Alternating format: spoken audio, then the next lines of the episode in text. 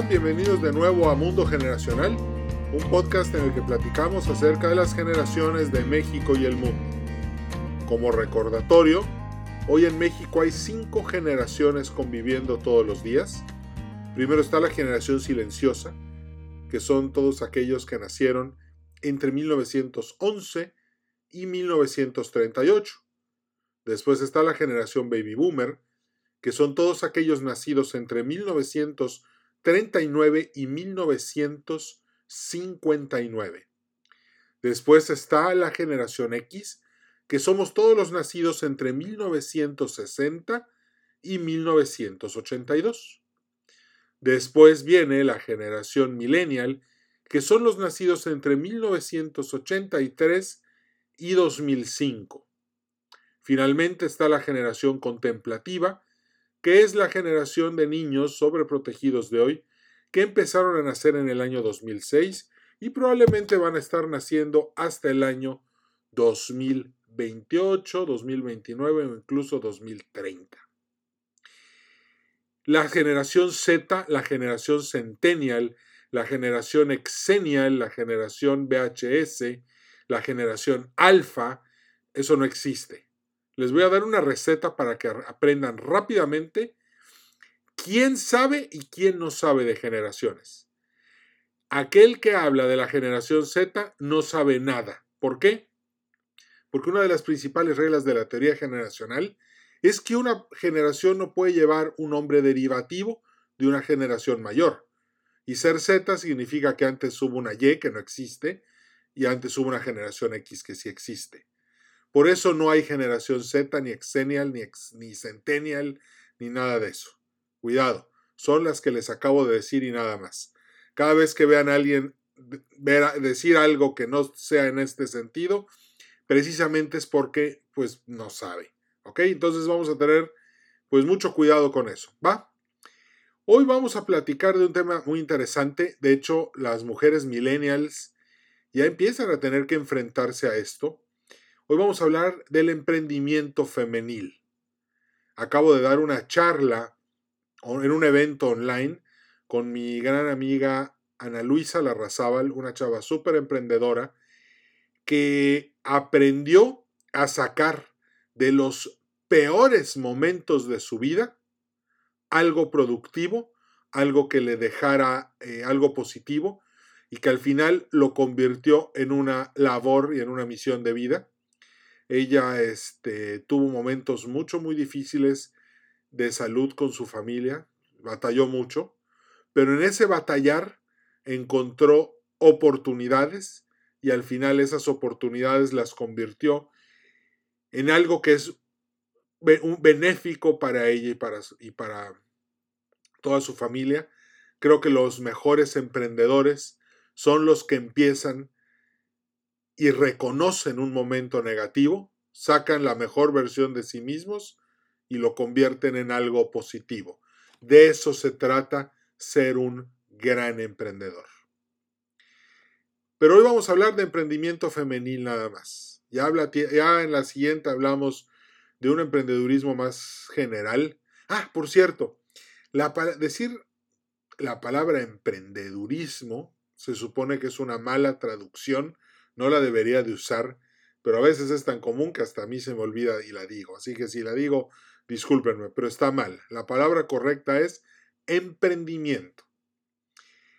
Fíjense que en el año 2008 tuve la oportunidad de irme a estudiar a Israel, al Mount Carmel Training Center, que es un lugar donde eh, se dan becas para países que necesitan emprendedores. Ese año la beca para México me la dieron a mí, me fui a estudiar allá.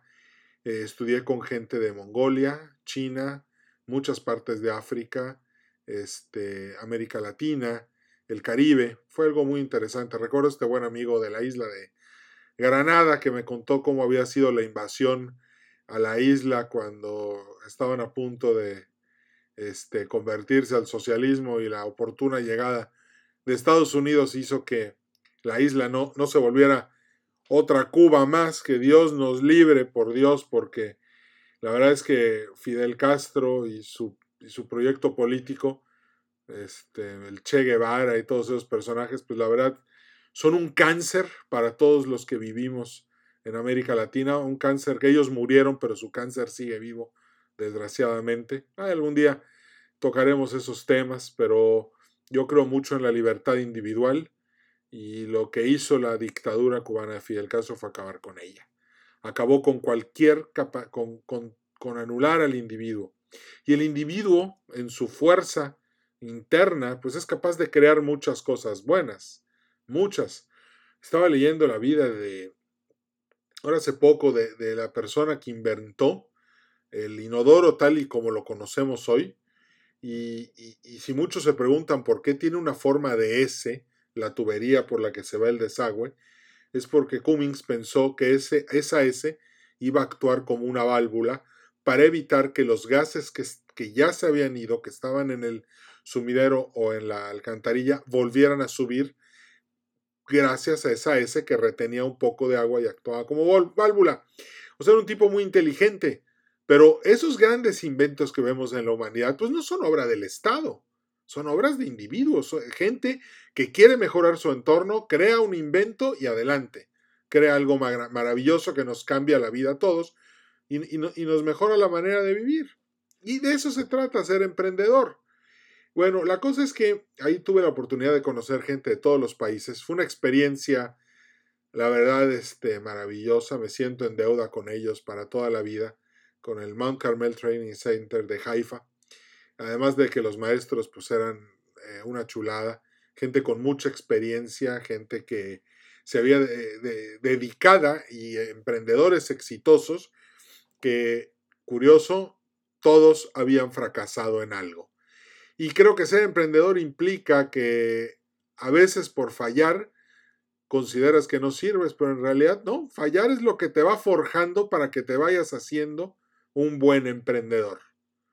Fallar no tiene nada de malo, simplemente así se agarra experiencia. Eh, acuérdense del, del, cuento del foco de Benjamin Franklin que decía, oye, Benjamín, ya fallaste mil veces en hacer el foco. No, dice, nada más, ya conozco 99 formas de no hacerlo. O sea, le veía el lado positivo siempre.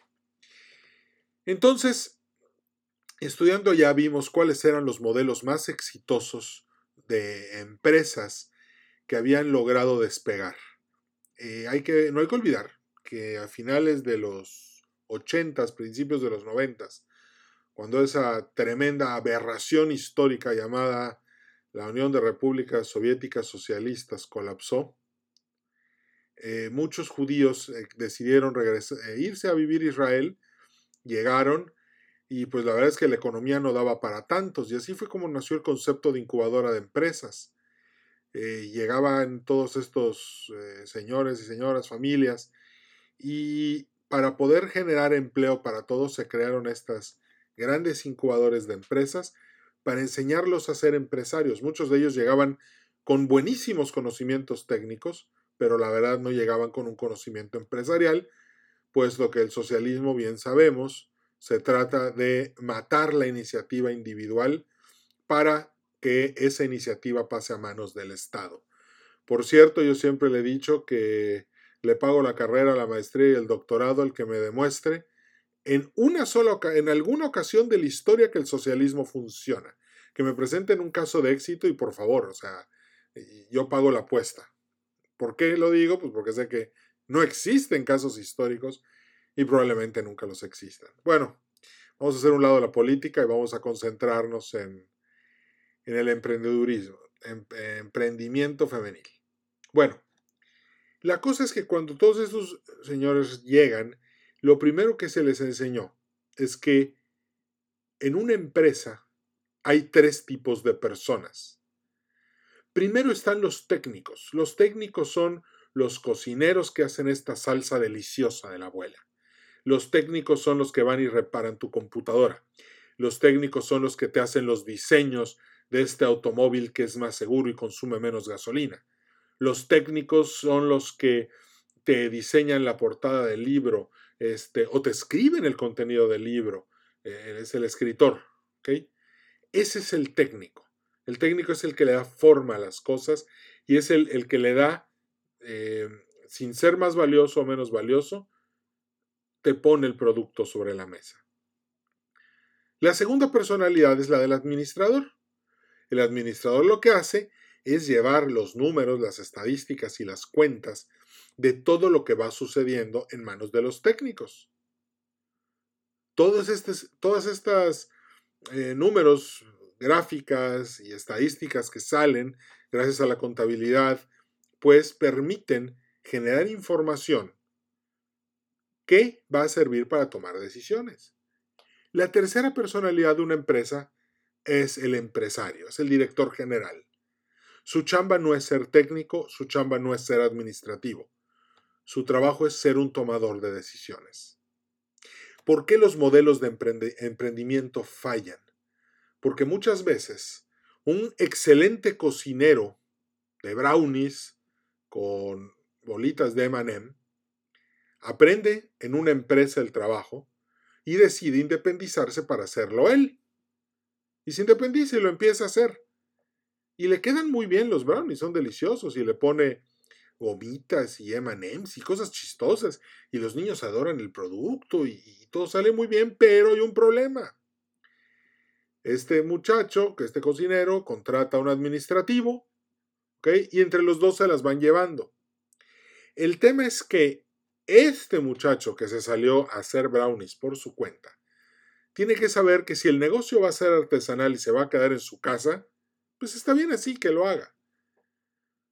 Pero corre dos peligros.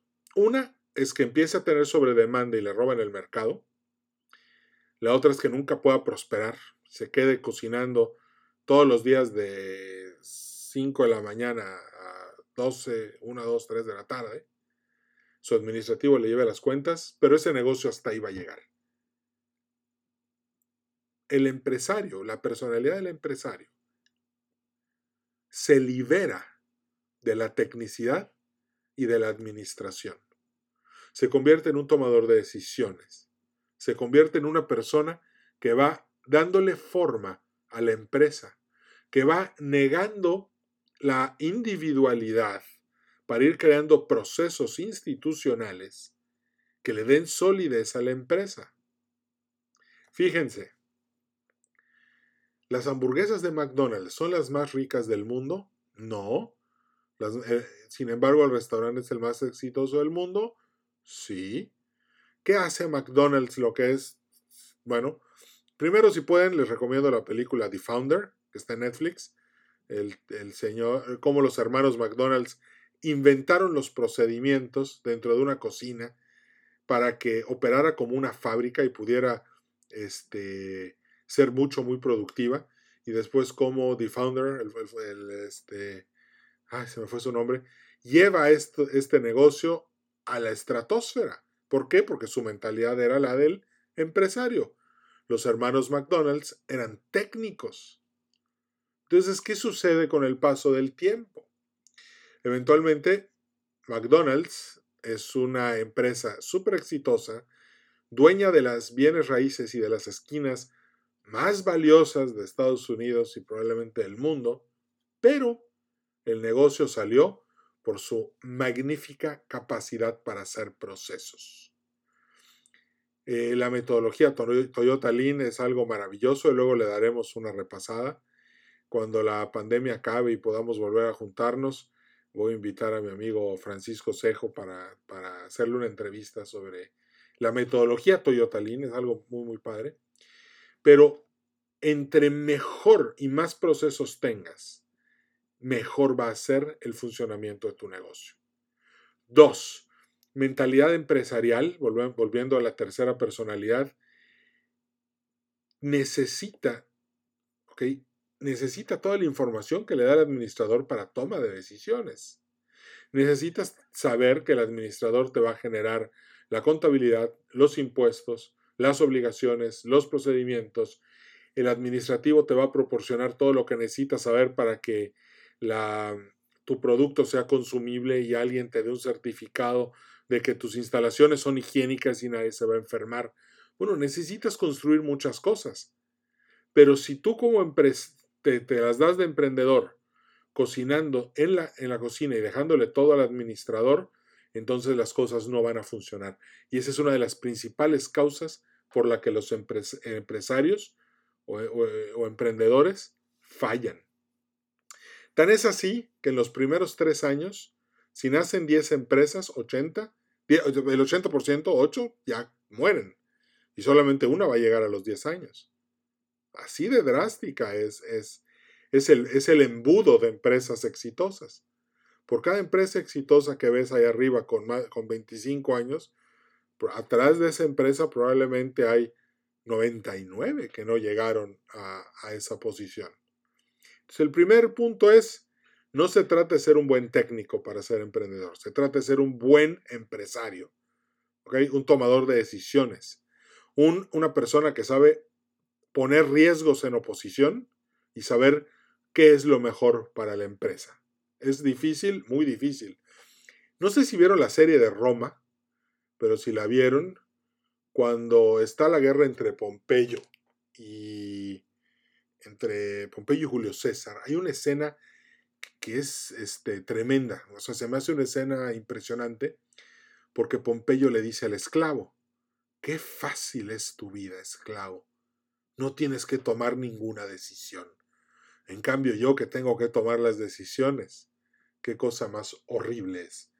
Y no lo dudo, o sea, efectivamente, tomar decisiones como lo dice Pompeyo, es algo muy complicado. Pero de eso se trata ser emprendedor.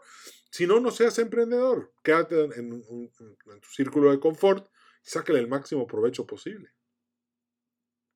Pero ahora vamos a entrar al rol femenil, que ese es el que, del que estamos hablando ahorita. Cuando una sociedad tiene mujeres emprendedoras, exitosas, empresarias, que hacen el bien en su comunidad, no necesitan tener transnacionales, no simplemente en su región, generan mucho más allá que el valor que simplemente se le atribuye a una empresa exitosa. Que una mujer sea una, empresaria que hace bien las cosas también tiene consecuencias sociales. Primero que nada se vuelve un ejemplo. Mucha gente va, a decir, oye, pues yo, yo también quiero ser como ella. Dos, mucha gente va a decir, mucha, mucha gente de alrededor que va a empezar a explorar maneras de también ser empresaria. Los niños que están con un... Acuérdense que la inteligencia emocional la, de todo este, todos los seres humanos depende de la relación que tengamos con la mamá. Es una mamá emprendedora, está fomentando en sus hijos igual cosas muy buenas. Está, está aprendiendo a ser emprendedora, está aprendiendo a ser fuerte, este, les está enseñando a ser creativos, a esa creatividad convertirla en innovación y esa innovación se, se convierte en un, en un, producto o en un servicio que a su vez con el tiempo, hoy, hoy ya no hablamos de productos y servicios, hablamos de experiencias y con el tiempo hay algo exitoso, algo bueno pasa. Pero para que eso suceda, necesitamos decirle a las mujeres que en realidad sí se puede. Claro que se puede. Por eso me gustó tanto la historia de Ana este, la semana pasada en este evento, en el que nos narró cómo de repente este, toda su, su papá y su mamá, ambos con unas enfermedades horribles, y ella teniendo que luchar contra esto, este, ella y, por cierto, creo que su hermano también estaba enfermo, y ella sola le tocó la labor de, de luchar contra todo esto, pero lejos de decir, qué horrible es la vida, qué deprimida estoy, ya no puedo más, dijo, a ver, ¿y de aquí qué saco? ¿Cómo convierto estos momentos tan negros en momentos de esperanza y en momentos que puedan ayudar a los demás? Y eso fue lo que hizo. Entonces, el, el, el punto más importante es, chavas, millennials, X, baby boomers, contemplativas todavía no porque están muy chiquitos, pero podemos irles inculcando a, los, a las niñas de la generación contemplativa que sí se puede, que sí se vale, que, que eso de que los negocios se cierran entre hombres no es, no, no, no, para nada. Estamos en una época que requiere que las mujeres también salgan a realizar sus sueños, salgan a ser emprendedoras, tengan un ingreso con el que puedan sacar adelante a sus hijos. Si además este, cuentas con tu marido, cuentas con tu familia, cuentas con tus hijos, pues eso es maravilloso, qué mejor que eso. Si no cuentas con ellos, Tal vez el camino sea más difícil, pero al final lo que vas a hacer va a ser grandioso. Eso, eh, de eso no, no, no, nos podemos olvidar. Bueno, la época, vamos a, vamos a hablar ahora del siguiente tema. ¿Cómo saber qué necesita el mercado? ¿Qué hago? O sea, pues fíjate que, por ejemplo, en una feria de emprendedores, hace, hace, hace algunos años, me paré en un stand con unas chavas y me dijeron, es que este yogurt es una fórmula de mi abuela, pruébalo, está riquísimo. Eh, lo probé, estaba la verdad muy bueno, eh, y le dije, pues sí, está, muy rico, ¿qué tiene? No, es que fíjate que mi abuela descubrió que si le echaba un poco de miel y una no sé qué, y cuando, sí, y cuando se estaba fermentando le ponía hojas de hierbabuena, y ahí me explicó la receta a, grosso modo, pero lo importante es que encontró valor en una receta de su abuela, lo empezó a empacarlo y después me enteré que lo volvió helado. ¡Qué bueno! ¿Eh? Maravilloso. Nada más no se les olvide que hay que generar un proceso y hay que generar una gran experiencia. ¿A qué voy con todo esto? La creatividad es importante, sí, pero la innovación lo es todo. Porque tener 10 ideas y no materializar ni una es que eres muy creativo. Pero tener una idea y materializarla es que eres un gran innovador.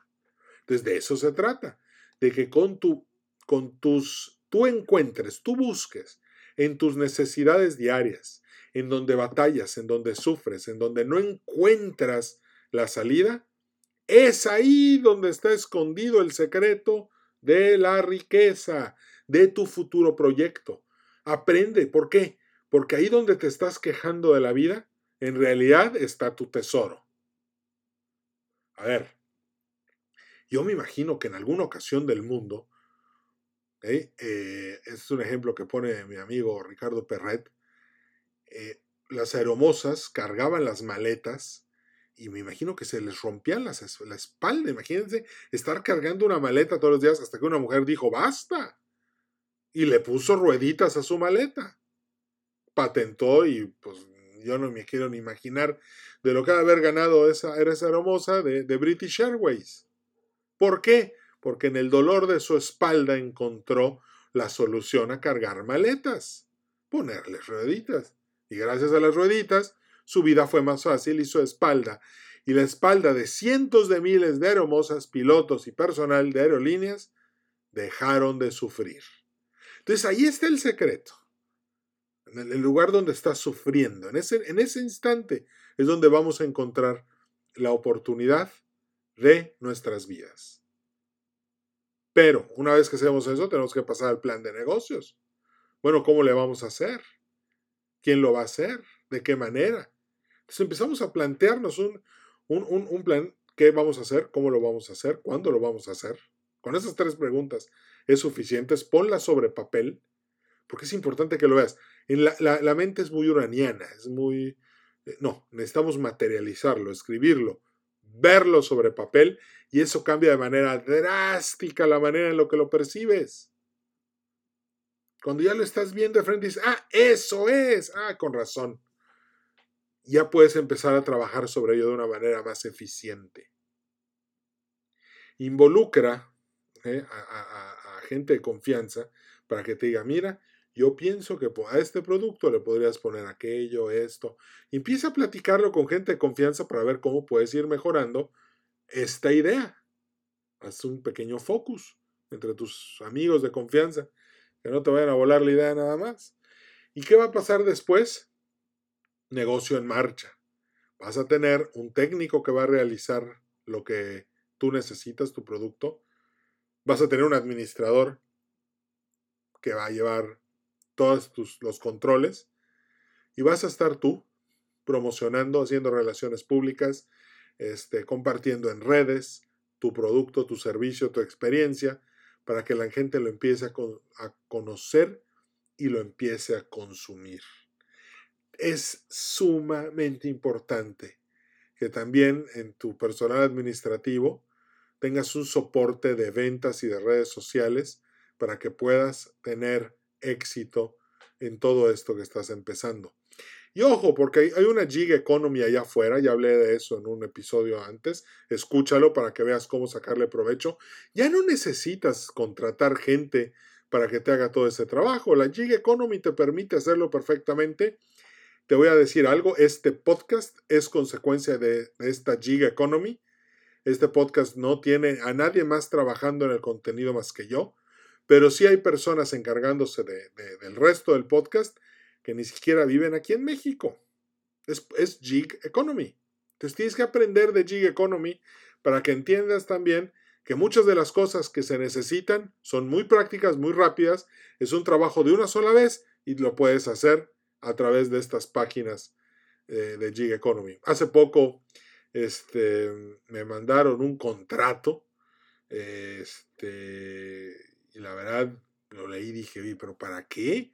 Pues, si para eso existe el Gig Economy, yo no tengo por qué andar haciendo esas cosas, así que ya le di la vuelta, no, no, este, está muy ochentero trabajar de esa manera, muy del siglo pasado, lo de hoy es Gig Economy, entonces vamos a buscar trabajar así para tener la menor cantidad de empleados y poder tener la mayor cantidad de control en el negocio. Ser una emprendedora femenil significa hacerle bien a tu región, hacerle bien a tu familia, a tu municipio, vas a generar valor.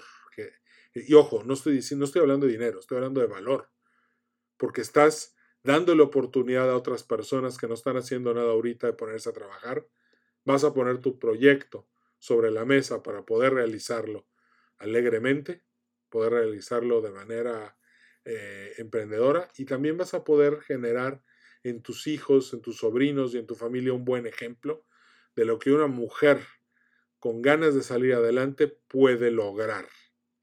Y eso es lo mejor que puedes hacer por todos los que te rodean. Por eso es que eh, hay, tan, eh, hay tanto entusiasmo y tanto apoyo a las mujeres que quieren convertirse en emprendedoras. Fíjate que te voy a dar mi correo electrónico. Mi correo electrónico es edwin.edwincarcano.com. Y si estás buscando ser una mujer emprendedora, si estás buscando qué hacer, mándame un email y mi amiga Ana y yo te vamos a mandar otro email para ponernos de acuerdo, tener una plática por alguna plataforma que permita videollamadas contigo y te vamos a ayudar a sacar un negocio adelante. Y si no tienes negocio, no te preocupes. Ana y yo tenemos un negocio en el que nos puedes ayudar y podemos trabajar juntos y creo que va a ser una magnífica experiencia y algo que va a ser muy productivo para ti y para tu familia. ¿De acuerdo? No se te vaya a olvidar. Edwin edwincarcano.com. Me mandas un correo electrónico. No tiene ningún costo, ¿eh? no te voy a cobrar nada, absolutamente nada. Y vamos a platicar, Ana, tú y yo, de lo que podemos hacer para que como mujer puedas tener éxito emprendiendo. Y si estás dudando de qué hacer o qué no hacer, nosotros te podemos dar muy buenas ideas para que salgas adelante. Pues ya hemos llegado al final del podcast. Me dio muchísimo gusto saludarte. Ánimo, se puede emprender. Si te equivocas, no pasa nada, lo vuelves a intentar. Cuando eras chiquita te caías, te levantabas y seguías caminando y hoy caminas comúnmente sin caerte, bueno, de vez en cuando un tropezón, pero no pasa nada. El fracaso es no lograr lo que querías, pero haber adquirido experiencia. Entonces vamos a sacarle provecho a todo, ¿de acuerdo? Me dio mucho gusto saludarte, agradecemos a nuestros patrocinadores, Saxon de Yucatán, Neurofinanzas, Ticketopolis, Rodolfo Bello, Dream Facilitator, Dinner Cap y el Colegio de Negocios Internacionales. Te doy las gracias, nos seguimos viendo, que estés muy bien, feliz inicio de semana y si quieres emprender, mándame un correo electrónico. Hasta la vista. Chao.